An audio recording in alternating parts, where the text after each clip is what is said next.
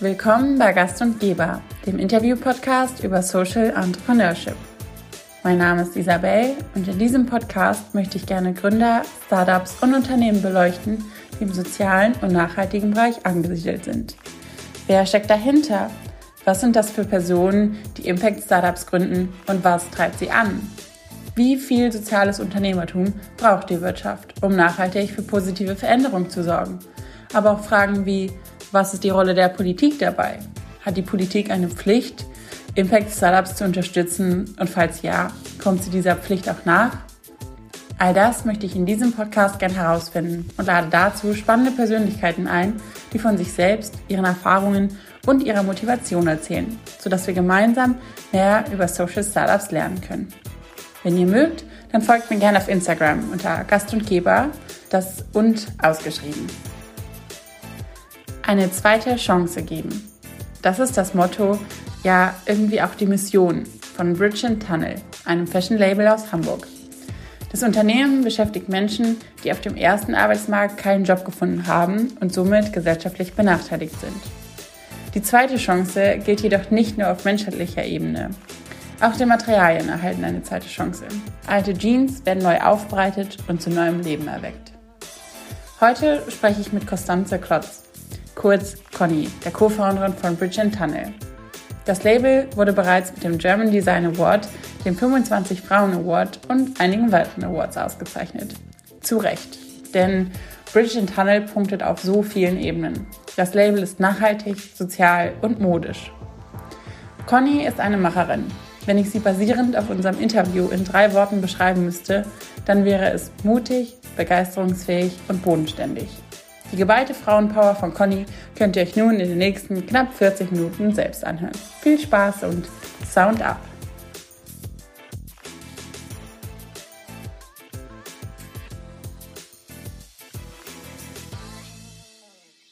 Na, wie geht's? Ja. Ganz gut. Schön, dich wiederzusehen. Ja, schön, dass es geklappt hat. Schön, dass du da bist. Magst du dich gerne einmal vorstellen und sagen, was ihr mit Bridge Tunnel genau macht? Ja, das mache ich sehr gern. Ich spreche heute im, also hallo, ich bin Conny und ich spreche heute im royalen äh, Wir, nicht weil ich irgendwie eine Persönlichkeitsstörung habe, sondern weil ich nur eine Hälfte des Gehirns von Bridget Tunnel bin. ich habe nämlich noch eine ganz tolle Mitgründerin an meiner Seite, meine Freundin Lotte, äh, bin aber heute sozusagen hier allein am Mikrofon. Und genau, wir haben vor knapp fünf Jahren unser Social Fashion Label Bridget Tunnel gegründet und bei uns dreht sich alles um zweite Chancen. Und ähm, zwar arbeiten bei uns in unserem Label, wir sind in Hamburg zu Hause, nur Menschen, die auf dem ersten Arbeitsmarkt ähm, Probleme hatten, einen Job zu finden. Wir ähm, sagen gerne, dass diese Leute gesellschaftliche Handicaps haben. Dazu zählt für uns zum Beispiel eine Fluchtgeschichte oder wir haben eine Näherin, die ist gehörlos und wir haben sehr, sehr viele Mitarbeiterinnen, die aus einer äh, Langzeitarbeitslosigkeit kommen oder die auch vielleicht keine Qualifikation über ihr handwerkliches Geschick haben. Uns ist im bürokratischen Deutschland aber der Zettel egal. Alles, was für uns zählt, ist das Talent und die Lust zu lernen. Diese Menschen erhalten wir uns eine zweite Chance. Und zweite Chancen erhalten wir uns auch die Textilien, die wir verarbeiten. Das sind nämlich alles pre-loved Jeans. Ich finde den Begriff ganz schön. Wir sagen ja. sonst immer used Jeans. Also es sind Jeans, die schon mal getragen worden sind. Ich finde pre-loved bringt so schön auf den, auf den Punkt, was wir eigentlich bezwecken wollen, nämlich zu zeigen, ein Textil ist erst Müll, wenn man es auch, auch als solches betrachtet. Also gerade in Jeans, jeder hat ja eine, wir Frauen haben sogar ein paar mehr, steckt ja auch oft eine Geschichte drin, bei Männern natürlich genauso. Und man kennt das vielleicht, wenn man endlich mal eine Jeans gefunden hat, die gut passt. Und dann geht die kaputt. Ja, das ist doch so, als zerbricht, als zerbricht die erste Liebe. Ja. Und diese Pre-Love Jeans, denen geben wir einen, einen, zweiten, einen zweiten Look. Als wir machen sehr, sehr viel Gepäckstücke, also Hipbags, Weekender, äh, Rucksäcke und ähm, unsere zweite Kategorie, die wir bedienen, sind Home Textiles, also Kissen und Decken. Okay. Das ist Frischen Tunnel, mit mir als einer Gehirnhälfte. Sehr gut, vielen Dank. Ihr habt, du hast ja gerade schon gesagt, ihr habt euch auf Jeans spezialisiert. Liegt das daran, weil, wie du eben sagst, jede Jeans oder die meisten Jeans so eine kleine Vorgeschichte haben oder liegt es auch an dem Material, weil man das eben besonders gut recyceln kann? Ähm, eher letzteres. Also bevor wir die Idee zum Label hatten, hatten wir schon so ein bisschen mit Alttextilien rumexperimentiert, weil ähm, auf, bei uns auf dem Gewerbehof ist sozusagen direkt nebenan eine Kleiderkammer. Mhm. Und da haben wir immer schon gesehen, dass die wahnsinnig, wahnsinnig viel Jeans bekommen, was uns ein bisschen schon auch verwundert hat. Mittlerweile ist uns klar, dieser Planet erstickt in Jeans, vor allem in, in Blue Jeans. Ähm, es ist ja ein Textil, das sehr unnachhaltig hergestellt wird, wenn es eine konventionelle Jeans ist. Ne? Also Jeans ist ja nichts anderes als eine Baumwolle. Baumwolle ist eine Pflanze, die ganz schön fies unterwegs ist, denn sie braucht wahnsinnig viel Wasser. In der konventionellen Herstellung werden die Böden mit sehr, sehr viel Pestiziden behandelt dann ähm, also ist schon ganz schön was passiert, der CO2-Abdruck schon ganz schön groß, bevor das Teil irgendwann, nachdem es gesponnen wurde, gefärbt wurde, produziert wurde, zu uns nach Europa oder nach wohin auch immer kommt. Und dann wird die Jeans, wenn es gut läuft, bei, glaube ich, vielen Menschen sowas wie eine Saison getragen. Mhm. So, und dann hat man dieses Produkt, das schon so eine lange Reise und so einen CO2-Abdruck hinter sich hat und es wird entsorgt. Und die Kleiderkammer Kammern quillen über. Wir haben mittlerweile verschiedene äh, Textilkooperationen, wo wir immer das Gleiche, also uns schreiben auch ganz oft so ist entweder Secondhand-Stores oder auch so Sozialkaufhäuser und sagen, wir haben so viel Jeans, wir kriegen die nicht los, können wir euch damit einen Gefallen tun? Sagen wir mal klar her damit. Also das Material ist in Hülle und Fülle vorhanden. Und es ist aber auch eins, was sich gut verarbeiten lässt. Das hast du genau richtig benannt. Also wir arbeiten ja im Patchwork-Verfahren. Also man weiß das ja, wenn eine Hose kaputt geht, die ist so an den üblich verdächtigen Stellen kaputt, am Knie, am Pobbes ja. oder unten am Saum, wo sie halt auf dem Boden schleift. Das bedeutet aber, dass eigentlich die gesamte Rückseite des Hosenbeins und auch Vorderseite, Oberschenkel, Unterschenkel eigentlich noch unversehrt sind. Wir müssen dann aber trotzdem sozusagen Filets ausschneiden und die im Patchwork-Verfahren zu einer neuen Fläche zusammensetzen. Und da ist Jeans ein ganz dankbares Material, weil wir ähm, also man kennt das ja vielleicht, wenn man so also manchmal erzähle ich, dass wir Upcycling machen aus Jeans und dann sehe ich, wie bei meinem Gegenüber so eine Denkblase aufgeht. Und der oder diejenige dann so, sieht, man so richtig, dann so überlegt, sich, sich Synapsen verknoten und dann so ein Bild im Kopf aufgeht, ah, aus alten Jeans, da habe ich doch in der achten Klasse mal so eine Hosentasche von der Jeans abgelöst, um eine Handyhülle zu nehmen. Genauso was machen wir nicht, aber Patchwork wird leider oft mit, das ist ja unser Verarbeitungsverfahren mit so was buntem, schrillen, weil es ja einzelne Streifen sind, verbunden. Und äh, Blue Jeans ist deshalb sehr dankbar, weil wir innerhalb einer Farbfamilie bleiben und damit sozusagen große ähnliche Flächen durch das Patchwork-Verfahren produzieren können und auch mit den Blautönen spielen können. Also nicht mehr 50 Shades of Grey, sondern 50 Shades of Blue. das macht auch den Designprozess, denn wir wollen ja wirklich zeigen, dass sich Kollektionsideen aus abgelegten Jeans fertigen lassen. Das macht diesen Prozess in jedem Fall einfacher, dass wir uns da so in einer Farbfamilie bewegen. Und das Material ist in der Regel auch ähm, haltbarer als jetzt ein T-Shirt mhm. oder so. Ne? Hat eine andere Festigkeit, kann man andere Sachen draus machen. Kannst du einmal ähm, genauer erläutern, wie so ein Produktionsprozess, äh, also von der Idee vielleicht der Kollektion bis zur Auslieferung, ähm, uns da einmal abholen, wie das, wie das aussieht? Ja, jetzt habe ich ja gerade selber das Wort Kollektion im Mund genommen, obwohl wir eigentlich gar keine Kollektion machen. Das ist ein so ein Thema, was uns ziemlich umtreibt. Ähm, also Kollektion im klassischen Sinne sind ja also an Jahreszeiten ähm, angelehnt. Ne? Es gab irgendwann mal zwei, dann gab es vier. Mit Aufkommen der Fast Fashion Industrie gibt es jede Woche eine neue Kollektion, ja. die man haben muss. Äh, wir verstehen Kollektion als etwas Zeitloses, was uns lange, lange begleitet. Wir haben ungefähr 20 Produkte im Portfolio und uns gibt's jetzt schon fast fünf Jahre und da kommt, kommen mal jedes Jahr zwei, drei Produkte dazu, manche fliegen raus. Aber wir versuchen schon Designs zu entwickeln, die uns möglichst, möglichst lange be begleiten. Also es ist eher ein mhm. Verständnis von Slow Fashion, das wir da haben. Und wenn wir unsere Produkte entwickeln, dann ist das schon immer ein ziemlicher Balanceakt. Also man muss sich vorstellen, um aus, also wenn wir Hosen bekommen, wir arbeiten ja wirklich vom Hosenbein dann müssen wir, und ist das ganz anders als in der herkömmlichen Produktion, weil Stoff wird normalerweise auf so Rollen angeliefert. Also die liegt, mhm. das sind ja so Meterbahnen, die werden ausgerollt, übereinander gestapelt, zugeschnitten. Das ist schön, wenn man so arbeiten kann, das können wir leider nicht. Wir müssen erstmal die einzelne Hose auftrennen, an den Seitennähten eine Fläche schaffen und können dann wirklich, es ist wirklich dann Handarbeit, jede einzelne Hose müssen wir einzeln zuschneiden. Ähm, das, so arbeiten wir erstmal. Also vorher machen wir, waschen wir natürlich die Hosen. Die meisten kommen auch gewaschen, aber manche muss man auch noch mal waschen. Ähm, und dann müssen wir sie auseinandernehmen. Also Materialaufbereitung ist schon mal ein großer Zeit- und dadurch auch Kostenfaktor bei uns. Ähm, und wenn es dann darum geht, aus den Hosenbeinen sozusagen ein Design zu machen, das findet ja schon im Vorfeld statt. Also dann hat Lotte, also die andere Gehirnhälfte von Bridget Tunnel, die ist Textildesignerin. Sie hat sozusagen die Aufgabe, Designs zu entwickeln, die sich immer aus Streifen herstellen lassen, die nicht breiter sind als ein Hosenbein. Mhm. Das heißt, man kann jetzt nicht ganz frei denken mit Upcycling, wie man das könnte, wenn man vom Meter arbeitet. Ne? Also zum Beispiel haben wir eine Decke, eine Tagesdecke, die ist 2,30 mal 2,30 Meter.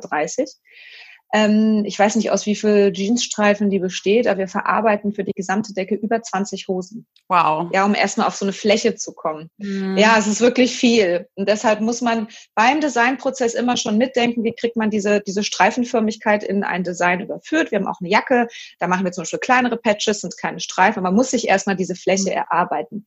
Und ähm, dadurch, dass wir also vom, von Used Jeans arbeiten, und das Hosenbein natürlich begrenzt ist, es sei denn, wir kriegen so XXXXL Hosen, dann hat man mal ein bisschen äh, mehr Stoff zur Verfügung, ist das Design limitiert. Also wir können jetzt nicht sagen, auch oh, voll toll, wir machen jetzt aus den Jeans, keine Ahnung, irgendwas, was Unterwäsche oder so. Ja, also man, ja. man kann nur bestimmte Sachen machen, die sich dann aus dieser Technik ähm, anbieten. Das geht für manche Produkte besser als für andere. Wir fühlen uns sehr wohl eben in dem Accessoire-Bereich, auch weil es ein langsamerer Bereich ist. Ich tausche einen Rucksack oder eine Reisetasche nicht so schnell aus ja. wie jetzt ein T-Shirt ähm, oder eine Jacke. Also Jacke ist das einzige Fashion-Teil, was wir haben. Und genauso ist es im Home-Bereich. Ne? Ein Kissen begleitet uns eigentlich auch länger, mhm. ähm, ja, als jetzt irgendwie ein anderes Klamottenteil. Und deswegen ist, ist bei uns sozusagen der, der Fertigungsprozess von der Hose zum äh, fertigen Designprodukt schon immer so in ein Ineinandergreifen von, was wünschen wir uns und was ist überhaupt möglich. Also man mhm. kann nicht ganz frei denken. Ja. Aber es macht mega viel Spaß. Also. Ja, das glaube ich. Ihr schreibt auf eurer Website, dass es ein Irrglaube ist, dass äh, recycelte Produkte günstiger sind als die Metaware. Liegt das daran, dass der Prozess, so wie du auch gerade beschrieben hast, ja auch schon mal zeitintensiver ist, weil alleine das Auftrennen und Zusammenschneiden und so weiter? Äh, oder hat das auch noch einen anderen Hintergrund? Das hat vor allem diesen Hintergrund, dass die Materialaufbereitung lange, lange dauert. Also es gibt ja auch recycelte Materialien, die dann wieder auf Meter liegen. Wir machen ja Upcycling. Ne? Also wir nehmen Teile, die schon einen Schnitt haben und machen daraus was Neues. Ja. Das ist einfach zeitintensiv, bis man erstmal starten kann. Wir bekommen, also manchmal werden wir gefragt, man kann sich auch jedes unserer Produkte aus seinen eigenen Pre-Loved Jeans fertigen lassen. Also wenn man eine Hose hat, mhm. an der man sehr gehangen hat oder in letzter Zeit haben wir interessanterweise sehr viele Mails bekommen von Leuten, wo ein äh, Familienmitglied verstorben ist Mutter, Vater oder so und die dann sich überlegen, was machen sie mit den alten Hosen.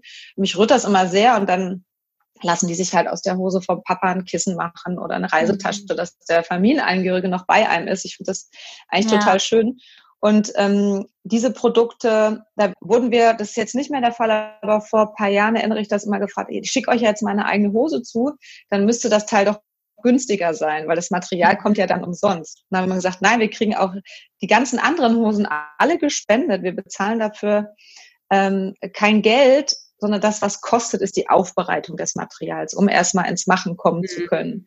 Ja. Das ist tatsächlich ähm, ein Punkt, warum, warum Upcycling-Labels, glaube ich, kosten höher oder kostenintensiver unterwegs sind als jetzt herkömmliche Brands. Aber es hat natürlich auch damit zu tun, dass wir äh, eine lokale Produktion mitten in Hamburg haben. Wir zahlen tarifliche Löhne. Das ist mhm. uns sehr, sehr wichtig, sind damit über Mindestlohn. Und ähm, ich glaube, dass die Arbeit von Textilarbeitern und Arbeiterinnen weltweit halt viel zu wenig wert ist und die Menschen viel zu wenig Geld bekommen. Ja. Entsprechend sind auch die Verkaufspreise, die wir kennen, viel, viel, viel zu günstig. Und wenn auch textile Arbeit mehr wert wäre, würde sich das auch in den Verkaufspreisen äh, nieder, niederschlagen. Deswegen sagen wir gerne, wir glauben nicht, dass faire Mode zu teuer, sondern herkömmliche Mode viel zu günstig ist.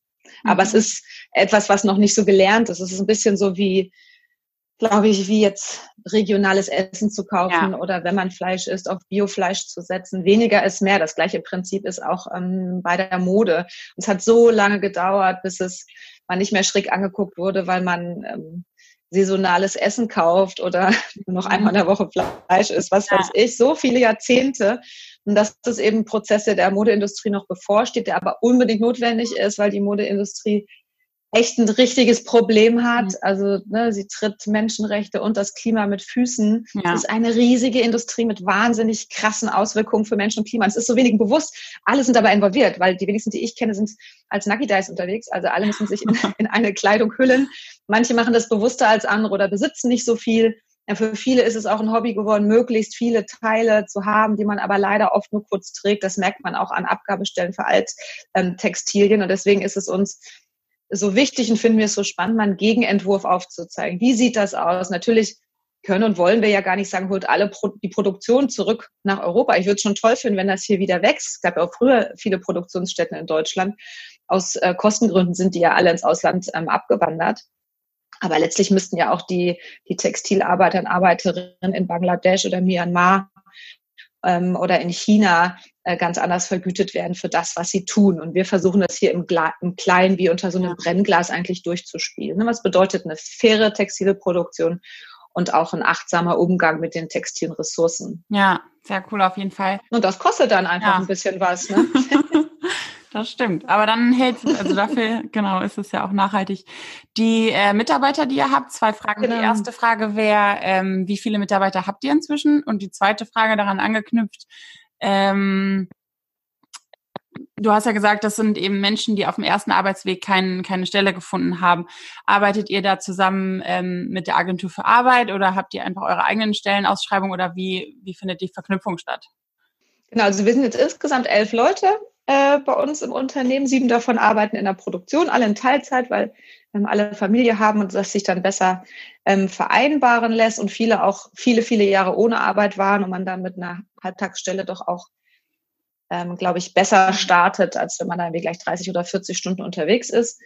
Die Menschen sind so aus, weiß nicht, durch ganz viel durch Mundpropaganda letztlich bei uns gelandet. Wir haben aber auch eine sehr enge Kooperation mit dem Jobcenter.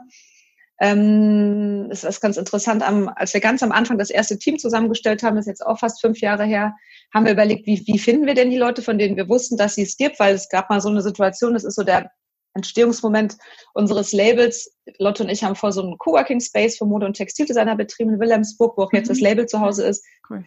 Und wir haben dann irgendwann mitbekommen, dass es einen deutsch-türkischen Nähclub gibt in Wilhelmsburg. Das ist eine Insel, über die man nur durch Brücken oder durch ein, über Brücken oder durch einen Tunnel kommt. Deswegen heißen wir auch Bridge and Tunnel. Also wir hörten, auf der Insel gibt es einen deutsch-türkischen Nähclub, der sich in der Moschee zum Nähen trifft, einmal in der mhm. Woche. Und dann haben wir gesagt, oh Leute, kommt auch zu uns. Wir haben hier volles Profi-Equipment. Ihr müsst nicht eure Haushaltsnähmaschinen, die Moschee tragen, Tische zusammenschieben und so weiter. Und dann kamen die Frauen und dann haben wir halt gesehen, wie wahnsinnig, wahnsinnig toll die nähen konnten gerade die türkische Hochzeitsmode, also viele am Hochzeitskleider mhm. ist ja sehr opulent, ja. haben die wirklich ganz tolle handwerkliche ähm, Arbeit sozusagen geleistet da in, in, ihrem, in ihrem Club. Und gleichzeitig haben wir uns befragt, die kamen nämlich immer mittwochs vormittags. Warum haben die Zeit, mittwochs vormittags zu diesen Treffen zu gehen? Das lag eben daran, dass viele der Frauen keinen richtigen Job hatten mhm. und auch ähm, auf absehbare Zeit keinen bekommen würden, obwohl sie teilweise seit 20 Jahren in Deutschland waren. Das heißt, wir wussten, es gibt die Menschen, die das Talent haben, aber eben jetzt nicht das nötige Papier, das sagt, ich kann den, aber nie eine Ausbildung dazu gemacht.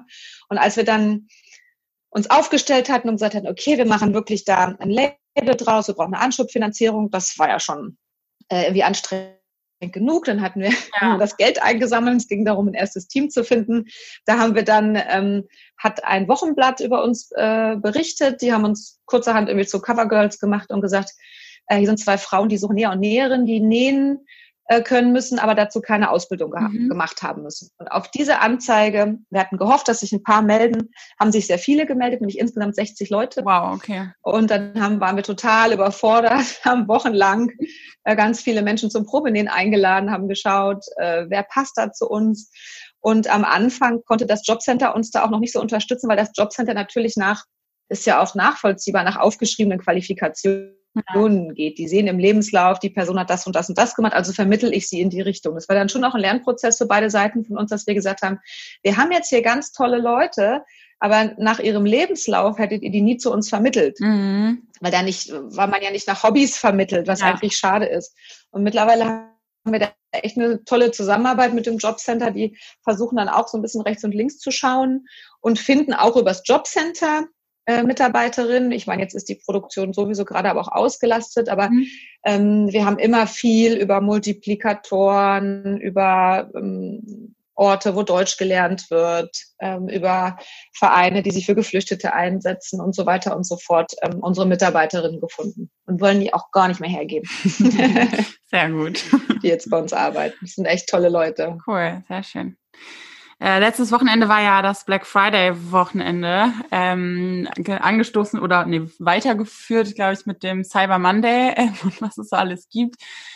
Ja, habe ich auch gedacht, was es so alles gibt.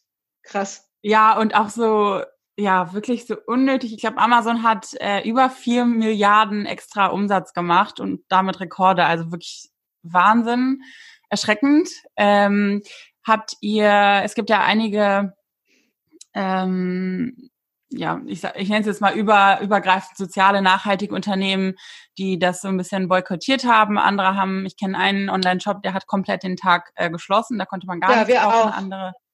Okay, weil das wäre jetzt meine Frage ja. gewesen. Habt ihr da auch, wie ihr dazu steht und habt ihr da irgendwas gemacht? Ja, genau. Wir haben auch den Shop zugemacht. Das haben wir letztes Jahr auch schon gemacht. Wir haben sowieso ganzjährig eine No Sales Ever Policy. Für uns ist äh, mhm. Arbeit immer gleich viel wert. Deswegen gibt es bei uns nie Rabatte. Wenn es mal was zu feiern mhm. gibt, schenken wir lieber noch was obendrauf. Aber wir weigern uns, Sachen günstiger zu machen, weil die werden nicht schlecht. Wir haben ja keine Saisonware. Ja. Und genau, wir haben letztes Jahr schon unseren Webshop zugemacht und dann auch mal gesagt, ach Leute, kommt halt Donnerstag oder Samstag. Das ist ja letztlich nur ein Tag. Es hat aber dann doch viele überrascht. Und ich finde es cool, dass es, äh, wir waren da sicherlich nicht die Ersten, die es gemacht haben. Ich habe es dann auch, auch ein paar, bei, bei ein paar anderen Brands gesehen und fand es mega cool. Ich das Gefühl, dieses Jahr haben es noch ein paar mehr ähm, Shops auch gemacht. Mm, und letztes Jahr haben wir, haben wir es mit der Aktion aber tatsächlich sogar ins ARD Morgenmagazin geschafft. Und ich erinnere, dass die mhm. Journalistin, die uns damals besucht hat, es gar nicht fassen konnte, wie wir am Black Friday den Shop zu machen. So nach dem Motto, euch gehen doch ganz viele ähm, Einsätze, äh, Umsätze flöten. Und ich glaube, die Kundschaft, die bei uns kauft, ist aber sowieso überhaupt nicht so Sales getrieben oder Rabatt getrieben. Für die ist es wirklich egal. Da kommen sie halt am Samstag wieder und kaufen ein. Ja.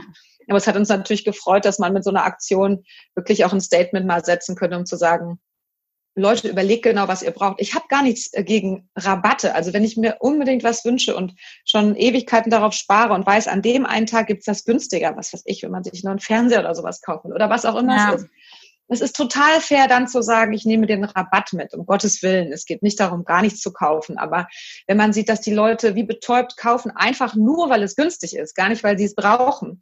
Und dann setzt der ganze Rattenschwanz wieder ein. Ja, da hat man viel zu viel mhm. davon zu Hause. Die Hälfte schickt man wieder zurück. Ja. Wie oft wird retourniert? Ich glaube, dass einfach mhm. sehr, sehr viele Leute durch die Rabatte, die am Black Friday rausgeballert werden, so viele Dinge kaufen, die sie eigentlich gar nicht brauchen. Also wie gesagt, ich finde es total fair, wenn man sowieso was möchte und kann es dann ein bisschen günstiger erwerben. Man hat schon lange drauf gespart, dann ist das natürlich ein willkommener Anlass. Wenn man einfach nur einkauft, weil Rabatte rausgeschleudert werden, wie Konfetti und man dann viel zu viele mhm. Dinge hat, die man hinterher wieder retourniert.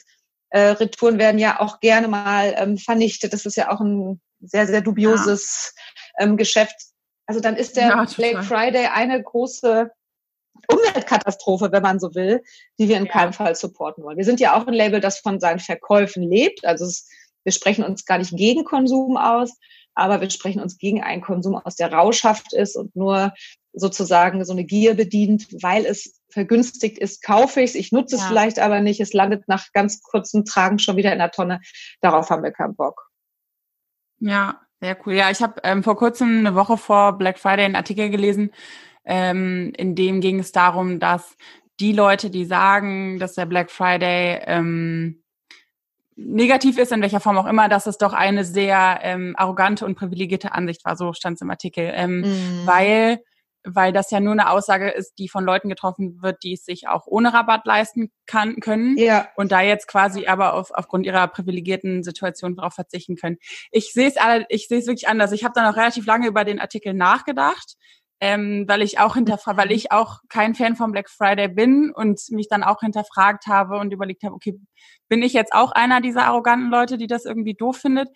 Aber ich muss sagen, also sicherlich gibt es natürlich die Leute, die bei denen das aus finanziellen Gründen natürlich nochmal was anderes ist. Aber ich glaube trotzdem, zum einen erzieht man sich ja auch die Leute dahin, ähm, hm. extra irgendwie darauf zu warten, darauf zu sparen. Und, ähm, und zum anderen muss man halt auch leider sagen, dass viele Artikel im Vorfeld extra erhöht werden, genau. damit dann so ein Streichpreis drauf gemacht wird, äh, so nach dem Motto, jetzt ist es günstiger, unterm Strich ist es aber gar nicht günstiger. Also und, und genau. deswegen, also ja, ähm, bin ich dann auch, auch nach wie vor kein Freund von Black Friday geworden. Total, ja, ich finde, es ist total richtig, aber zu sagen, für viele Leute ist es, ähm, ist das auch was Tolles, wenn es mal Rabatte gibt. Ich finde das total fair. Ähm, es ist ja auch leider, ist ja auch faire Mode in vielen Bereichen immer noch eine privilegierten Diskussion, einfach weil die Klamotten im Vergleich zu konventionell hergestellter Mode natürlich teurer sind. Und da kann man keinen Vorwurf draus machen, wenn er sie nicht kauft, weil es das Portemonnaie nicht hergibt. Also Absolut, oft ähm, ja. reden wir auch mit Studenten oder so und da, da sagt man, klar, ich hatte im Studium auch nicht viel Geld, um da jetzt vielleicht zu sagen, ich kaufe mir gute Qualität, die mich lange begleitet. Da will man ja noch auch ja. mehr ausprobieren und sich austesten, welcher Style zu einem passt. Aber es gibt ja auch Alternativen. Ja. ja, man kann Secondhand kaufen, man kann Kleider tauschen, man kann leihen. Es gibt verschiedene Varianten. Aber Leute, die wirklich wenig Geld haben, zum Beispiel denke ich da oft an unsere Mitarbeiterin, für die ist es zum Beispiel viel, viel toller, wenn sie eigenes Geld verdienen und können sich neue Kleidung bei, sagen wir mal, Kick oder so mhm. kaufen, als in Secondhand-Laden ja. zu gehen. Weil für die hat das nichts mit Vintage und Schatzsuche zu tun, sondern mit Bedürftigkeit. Mhm. Also die wollen dann ja. gern die neue Ware. ist auch schön für die, wenn die ihren Kindern nicht nur ein T-Shirt, sondern vielleicht fünf kaufen können. Also ich finde, da muss man schon ja. sehr wohl differenzieren. Und ich finde aber auch deshalb, dass es unbedingt politische äh, ja, Strategien braucht, um faire Mode auch für alle zugänglich und ja, erschwinglich zu machen. Also es kann ja eigentlich nicht sein, dass man mehr bezahlt, wenn man richtig in Anführungszeichen kauft und weniger bezahlt, wenn man ähm, mhm. sozusagen die, die Machenschaften der Fast Fashion Industrie unterstützt. Also wäre es nicht cool, ist ja genau andersrum, ja. Also wenn die, wenn die Politik die fairen Player unterstützen würden und so auch letztlich Leute mit kleinem Portemonnaie subventioniert faire Mode kaufen könnten und Fast Fashion eigentlich teurer wäre. Ich glaube, dann würde sich das ja. ganz von alleine einpendeln. Ja, absolut, bin ich komplett bei dir. Ja, vor allen Dingen, weil halt auch eben, wie du ja auch eben schon gesagt hast, ähm, bei der Mode es hat so viele negative Aspekte. Es ist ja nicht nur, dass die Mitarbeiter ausgebeutet werden, oft in, in den entsprechenden Ländern, sondern es ist auch Umwelt. Ich glaube, jeder von uns hat auch schon mal die Bilder von irgendwie roten Flüssen gesehen, wo das Wasser reinfließt und so weiter. Genau. Ähm, da gäbe es ja eigentlich super viele ähm, Incentives quasi für die, für die Politik da. In jedem Fall. Und es gibt ja auch andere Branchen, wo es, wo es auch Incentives braucht, wenn man an den Energiesektor denkt. Ich finde es auch immer ein bisschen zu leicht, das alles auf, die, ähm, auf den Konsumenten und die Konsumentin abzuschieben und zu sagen, die Leute müssen nur anders kaufen, dann reguliert die Branche sich schon von selbst. Mhm, das ist äh, ja. äh, nur ein sehr kleiner Teil des sehr komplexen Geschehens. Ja. Total. Genau. Ich habe noch ein paar Fragen zu, zu dir oder zu euch als Gründerin. Ja. Äh, die erste Frage wäre, woher ihr beide euch kennt. Haha, also Lotte und ich kennen uns, ich lache deshalb so dreckig, Lotte und ich kennen uns von einer Motto-Party zum Thema fiese Friese. Äh, ich trug mit so einer Küchenpapier, mit so einer Küchenpapierrolle einen sehr, sehr hohen Palmen, Palmenzopf und äh, Lotte trug künstliches Achselhaar und wir haben dann auf der, auf der Party sehr schnell festgestellt, dass wir den gleichen Humor teilen und waren dann äh, mal lose über Facebook befreundet. Und ähm, genau, als der Coworking Space, von dem ich vorhin erzählt habe, äh, startete, ich habe den damals in meinem alten Job, ich habe Kulturwissenschaftlerin, habe lange in der Stadtplanung gearbeitet und da Kultur- und Kreativprojekte betreut. Und dieser Coworking Space, das war so mein Projektbaby. Ich habe den konzipiert und dann mit einer Trägerschaft mit ähm, einem Träger namens Passage gefunden, der jetzt auch äh, bei unserem Label noch die Trägerschaft hat. Und ich kann zum Beispiel nur mit der Hand nähen. Ich kann gar keine Nähmaschine bedienen. Also war es völlig klar, ich kann auch kein Texting Coworking Space alleine leiten mhm. und habe dann unter anderem auf Facebook geteilt, dass wir jemanden suchen, der uns supportet im operativen Bereich. Und da hat Lotte mir wirklich nach zwei Minuten oder so eine E-Mail geschickt, weil wir eben noch auf Facebook lose befreundet waren. In der E-Mail stand, liebe Conny, du suchst mich. Sie war nämlich kurz, vor nach, kurz vorher nach Wilhelmsburg gezogen und hatte sich ans Universum gewendet und gesagt, sie sucht einen Job hier auf der Insel und dann kam mein Posting und das sollte dann irgendwie so sein. Also von der fiesen Friese äh, hin zur Sozialunternehmerin. Ja, cool. Ich glaube, das ist tatsächlich so die beste Kennenlerngeschichte von Gründern, die, die Cool. Ähm, ihr seid mit dem 25 Frauen Award ausgezeichnet worden von Edition mhm. F, Handelsblatt und Zeit Online. Ähm, macht dich das stolz, auch vor allen Dingen als Frau ähm, als Vorbild voranzugehen? Also bestimmt. Ähm, ich weiß nicht, ich, wir haben immer so ein bisschen, also sagen wir mal so, wir freuen uns natürlich über jede, jede, jede Auszeichnung, ähm, die wir bekommen. Ob es jetzt extra ein Award ist für Frauen oder nicht, ist für uns sekundär, weil ich, für uns kommt es immer auf die Sache an. Wir hassen zum Beispiel mhm. Interviews, wo wir gefragt werden, wie wir denn unser Unternehmertum mit unseren Familien vereinbaren. Wir haben beide zwei Kinder. Mhm. Weil wir immer denken, ja. das wird nie im Leben ein Mann gefragt. Warum soll wir dazu Stellung ja. beziehen?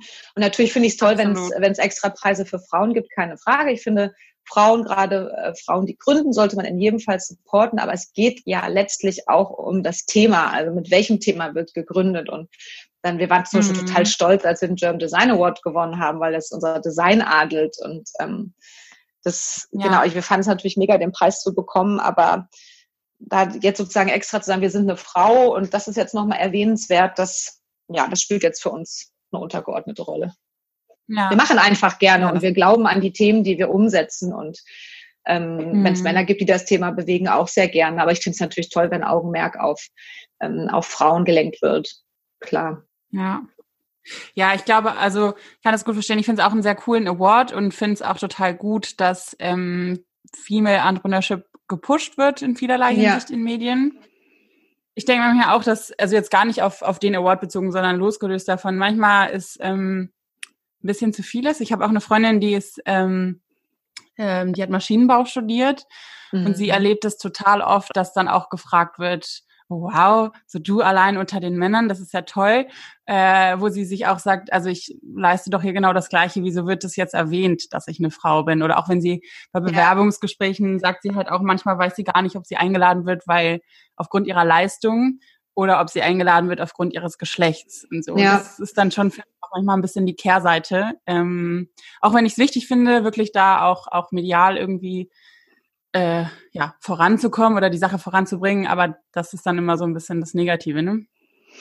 Ja, es ist gar nicht, es ist gar nicht negativ, aber ich, ähm, wir betonen das jetzt nie so über. Ich meine, wir sind eh ein reiner Frauenbetrieb. Also wir haben einen Quotenmann ähm, bei uns in der Produktion und sonst sind wir eh alle, alles, ein reiner, reines Frauenteam das ist für uns, glaube ich, irgendwie so selbstverständlich, dass wir das nicht nochmal extra betonen müssen. Ja. Wenn aber jemand diese Perspektive einnimmt, weil es ist ja tatsächlich so, es gibt ja, also auch rein statistisch betrachtet, viel weniger Frauen, die gründen als Männer. Das hat natürlich ja. ganz, ganz viele Gründe, warum das so ist. Deswegen ist es natürlich gut, die zu zeigen, die es trotzdem machen. Aber ich glaube, mich stört immer eher so der Vergleich. Also, äh, weil ich finde, durch mhm. den Vergleich kommt das, das, was man macht, so ein bisschen kurz. Ja, ja, ja total. Genau. Ähm, gab es irgendwann mal bei dir oder bei euch so den Moment in den letzten Jahren, wo ihr auch mal gezweifelt habt und dachtet so, oh, was machen wir hier gerade eigentlich? Klar, ständig. also nicht gezweifelt. Äh, wir sind total überzeugt von dem, was wir tun, also wirklich. Aber wir haben natürlich mhm. mit äh, krassen Herausforderungen zu kämpfen. Wir sind ja ein Social Business, also wir versuchen äh, gesellschaftliche Themen mit unternehmerischen Mitteln zu lösen. Und das ist ein sehr ungeübtes Feld. Also ich sage gerne, dass wir so Weltenwandler sind. Wir sind für manche nicht wirtschaftlich genug, für andere nicht sozial genug, weil wir ein mhm. wirtschaftliches Endprodukt haben. Und diese Kombination ist einfach schon knackig. So, wir müssen uns da ständig neu erfinden und irgendwie auch mal Wege beschreiten, die jetzt noch nicht so gleich, die man erstmal freischlagen muss, äh, sozusagen. Ja. Und das macht, das macht es manchmal kompliziert oder herausfordernd, aber wir zweifeln nicht an unserem Tun. Oder der Weg ist einfach manchmal, braucht wirklich, man braucht viel Kraft, man braucht viel Durchhaltevermögen, langen Atem. Und ich bin da immer wieder heilfroh, dass wir zu zweit auf dieser Reise unterwegs sind, weil wir echt ein super Team sind, Lotte und ich, und uns immer gegenseitig, ja, sehr supporten und im Gespräch, aber wir machen also wahnsinnig oft, also wir scherzen oft, dass wir ja, habe ich ja vorhin schon gesagt, ein Gehirn haben, haben wir wirklich. also wir, ähm, ticken total gleich. Äh, wir können uns aber auch gegenseitig immer helfen, wenn der bei dem einen Mal ein Knoten nicht aufgeht, ne, dass dann der andere hilft, den zu lösen oder dann ein bisschen nach vorne geht. Also da haben wir ein sehr gutes Miteinander und deshalb ähm, es würde würden nie beide gleichzeitig zweifeln. Einer hält bei uns immer die Fahne hoch. Na gut. ähm, wolltest du schon, schon immer Gründerin werden und, und wenn ja, auch irgendwie in dem, ich sag mal, Impact-Bereich oder kam das dann irgendwann so mit der Idee? Ich glaube, ich wollte nicht unbedingt Gründerin sein, aber ich wollte immer schon in meinem Leben was bewegen. Ich finde den Gedanken so schön, dass man, also ich bin großer, große Verfechterin davon, dass man was tut, wofür man brennt, wofür man eine Leidenschaft hat. Ja. Und ähm, dass sich das jetzt so ergeben hat, dass wir ein eigenes Label haben, hätte ich im Leben nicht gedacht, wenn mir das einer vor ein paar Jahren erzählt hat, hätte. Jetzt ist es das Normalste, was ich mir vorstellen kann. Und ich genieße das mhm. total. Und ähm, ich war neulich in so einem ganz interessanten äh, Coaching, so ein Programm von der UN und der Do School in Berlin. Da bin ich irgendwie mit mhm. reingerutscht mhm. und da gab es so eine Keynote von einem äh, vom echt coolen Typen, der gesagt hat, eigentlich müsste man sich auf seinem Handy so einen Celebration Buzzer installieren. Ich fand das Bild so großartig. Ich mir vorstelle, einmal in der Woche würde so ein Buzzer aufploppen, der sagt, äh, Celebrate Your Success. Weil ich finde, das ist so toll, sich regelmäßig mal daran zu erinnern, was man eigentlich schon geschafft hat und nicht so zu überlegen, was könnte noch besser laufen und noch besser laufen. Ähm, also ich bin total ja. stolz, wie weit wir es gebracht haben, Lotte und ich und mit und nicht nur wir natürlich, sondern unser Team. Da stehen ja viel mehr Leute dahinter. Es macht äh, mhm. total Spaß, was ähm, etwas zu machen, was ein größeres Ziel verfolgt, als einfach nur Designs zu verkaufen. Also Stichwort Impact. Wir schreiben zum Beispiel jedes Jahr einen Social Reporting Standard. Das ist halt die Alternative zum Geschäftsbericht, wo wir unseren Social Impact messen.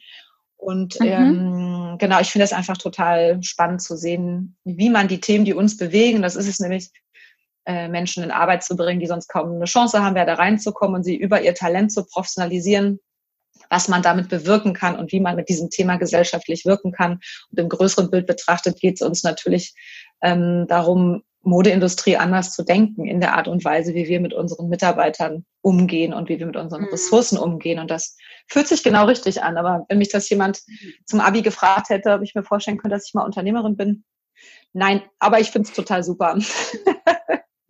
Lotte und ich sind aber auch so Macherinnen. Wir sind jetzt nicht so, wir haben es einfach mal ausprobiert. Also ich glaube, viele, die überdenken den Schritt, kann ich mir vorstellen, zu gründen, vielleicht viel krasser. Das war bei uns gar nicht so. Das Thema lag so auf der Hand. Das hat uns total entflammt. Wir hatten total Lust, das auszuprobieren. Mhm. Und dann kam so eins nach dem anderen. Dann waren wir erst am, noch in der Konzeptionsphase, haben wir schon Preis gewonnen. Und das klingt jetzt so leicht dahingesagt. Wir haben es natürlich auch immer wieder kommuniziert und so, aber es sind ganz viele Dinge passiert, die uns gesagt haben, bleibt am Ball, es ist, ihr habt ein super Thema, macht das weiter und das treibt uns bis mhm. heute an. Und ja, jetzt sind wir heute an, an, an, an dieser Stelle. Schon toll. Ja. Und ihr habt das am Anfang aber ähm, parallel noch zu euren alten Jobs gemacht, oder beziehungsweise du, ich glaube, bei Lotte war es ja, wenn ich es gerade eben richtig rausgehört habe, so dass sie zu dem Zeitpunkt keinen Job hatte. Ne? Doch, wir waren ja beide, ähm, wir haben ähm, beide im Coworking Space gearbeitet. Mit, Ach, ja, ja, stimmt, genau, aber mit, äh, ja. mit weniger Stunden und ich hatte noch eine halbe Stelle an der Uni. Und Lotte hat aber mehr mhm. Stunden im Coworking Space gehabt und irgendwann hat das Label dann so viel Raum eingenommen, dass wir den Coworking Space sozusagen nicht mehr machen, ähm, sondern jetzt eben uns äh, Vollzeit dem Label ja. widmen. Genau. Okay. Du bist ja ähm, logischerweise sehr eng auch mit dem im Austausch mit deinen Mitarbeitern. Das heißt, du bekommst ja auch die ich möchte es jetzt gar nicht Schicksal nennen, weil ich das gar nicht so abwerten möchte, falls mhm. es abwerten klingt. Aber du bekommst ja auf jeden Fall die Lebensgeschichte der Leute mit. Mhm. Und ich kann mir vorstellen, dass du ähm, wahrscheinlich dann auch jetzt viel, viel Freude und viel Dankbarkeit erfährst von den Leuten, dass sie jetzt eben eine zweite Chance bekommen hat. Macht dich das trotzdem also weil du ja jetzt wirklich täglich siehst, was möglich ist, mhm. ähm, macht dich das manchmal auch ein bisschen sauer, wenn du dir dann halt überlegst, wie viele Leute da draußen, ich meine, du hast selber gesagt, ihr hattet 60 ähm, Bewerbungen. Mhm. Also es scheint ja draußen noch viel Potenzial zu geben. Macht dich das sauer, dass du eben siehst, dass da vielleicht auch nicht genug politisch auch irgendwie vielleicht ein Stück weit get getan wird? Ach, ich glaube, das Jobcenter müht sich schon ganz schön ab, äh, Perspektiven für Menschen zu finden. Ich glaube, es ist eher so ein größeres Recruiting-Thema, das ich vorhin schon angesprochen habe. Also wonach, in was vermittelt man denn Menschen überhaupt rein? In Deutschland ist es ja auch so, dann gibt es eine Maßnahme, in der sollen Menschen wieder vorsichtig an den Arbeitsmarkt herangeführt werden. Und das sind ja oftmals Sachen wie, dann wird man in, in der Parkpflege eingespannt oder es gibt solche Nähprojekte oder, oder, oder. Das, ist, das muss ja oft auch niedrigschwellig sein, um die Leute erstmal leicht zu belasten und zu gucken, was kommt dann, was ähm, kommt dann so danach. Also ich habe da jetzt gar keinen Ärger sozusagen, wie, wie wir da politisch unterwegs sind. Ich würde es eher interessant finden, wenn Großunternehmen, also wenn man sozusagen die Verantwortung nicht immer nur so Richtung ähm, Jobcenter schieben würde, sondern auch mal mhm. äh, aus Unternehmenssicht überlegen würde, wie recruiten wir eigentlich? Ja, warum muss jeder da ja. einen Lebenslauf und ein Zeugnis vorlegen? Warum, warum kann ich nicht mhm. eher auch mal nach Talenten oder Neigungen gehen? Wie kann ich ähm, anders auch herausfinden, was die Leute eigentlich können? Das ist natürlich bei uns leichter. Man kann ja einfacher jetzt testen, wie gut jemand äh, nähen kann, ohne dass er eine Ausbildung gemacht hat, wenn man ihn an die Nähmaschine setzt, als wenn man jetzt sagt, äh, du hast eine Zahnarztpraxis und fällt jetzt jemand ja. ein, der einfach nur Lust hat, auch Zahnarzt zu sein. Klar, das geht natürlich nicht in allen Bereichen, ja. aber das finde ich interessant. Also wie denkt man eigentlich über über ähm, Talente, ähm, über Geschicklichkeiten, die Menschen mitbringen und äh, ja. wo kann man die, wie kann man die erstmal selber herausfinden, aber wie kann man sie dann auch in Richtung Job eigentlich transportieren. Da würde ich mir wünschen, dass es da auch unkonventionellere Ansätze in der herkömmlichen Wirtschaft einfach geben würde. Das kann man jetzt, glaube ich, nicht nur der mhm. öffentlichen Hand immer zuschieben. Ja. Ja, bin gespannt, äh, ob und wie, wie sich das wandelt. Ja. Ich kann mir schon vorstellen, dass dann Wandel wahrscheinlich stattfindet, aber dass das sehr, sehr langsam und, und zäh ist. Genau. Also ist meine persönliche Einschätzung. Ja, gut, das Thema Diversity wird ja auch immer wichtiger, zu Recht in Unternehmen. Ähm, ist dann ja auch ja. immer eine Frage der Definition. Wie breit denkt man Vielfalt? Hört das dann mit dem Thema Qualifikation auf oder inkludiert es das? Ähm, aber ich glaube schon, ja, jetzt ja. auch alles andere als ein Personaler. Ne? Also die Leute, die in diesem Bereich arbeiten, verstehen ja auch ihren Job. Aber das wäre natürlich schon toll, wenn es da auch unkonventionellere Wege gäbe, Menschen zu finden, die sicherlich sehr oft ähm, großen Reichtum in eine Firma bringen. Und bei unseren Mitarbeitern ist natürlich total toll zu sehen, was passiert, wenn man ernst genommen wird in der Arbeit, wenn man sich entfalten kann, wenn man dadurch auch wieder ja, Teil der Gesellschaft wird. Also es ist ja schon nicht ohne, wenn man viele, viele Jahre ohne Arbeit ist, da setzt so eine Abwärtsspirale ein. Das möchte man sich nicht so gerne vorstellen, wie das ist. Also, ne, ja. da ist nicht nur das eigene Selbstwertgefühl, was da verändert wird. Es hat ja auch oft große, große, weitreichende Folgen für die Familie. Ne? Was lebt man seinen Kindern vor mhm. und so weiter und so fort. Also, ja.